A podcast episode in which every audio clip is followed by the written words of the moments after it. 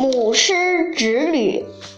鲁有母师，与诸父妻，未息而返，侄女待食。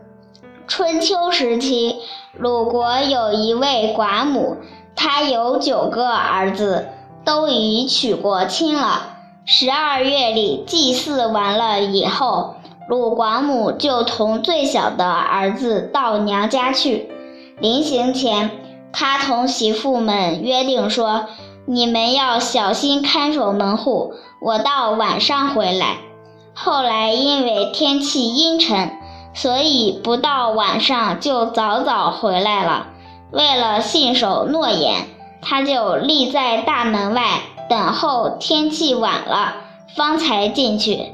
这时候刚巧鲁国的大夫在台上望见了，觉得很奇怪，派人到他的家里去观看，发现他家里的事也非常的有条理。愈加觉得奇怪极了，就去叫了他来，问他是什么意思。鲁广母就把这个实情告诉他。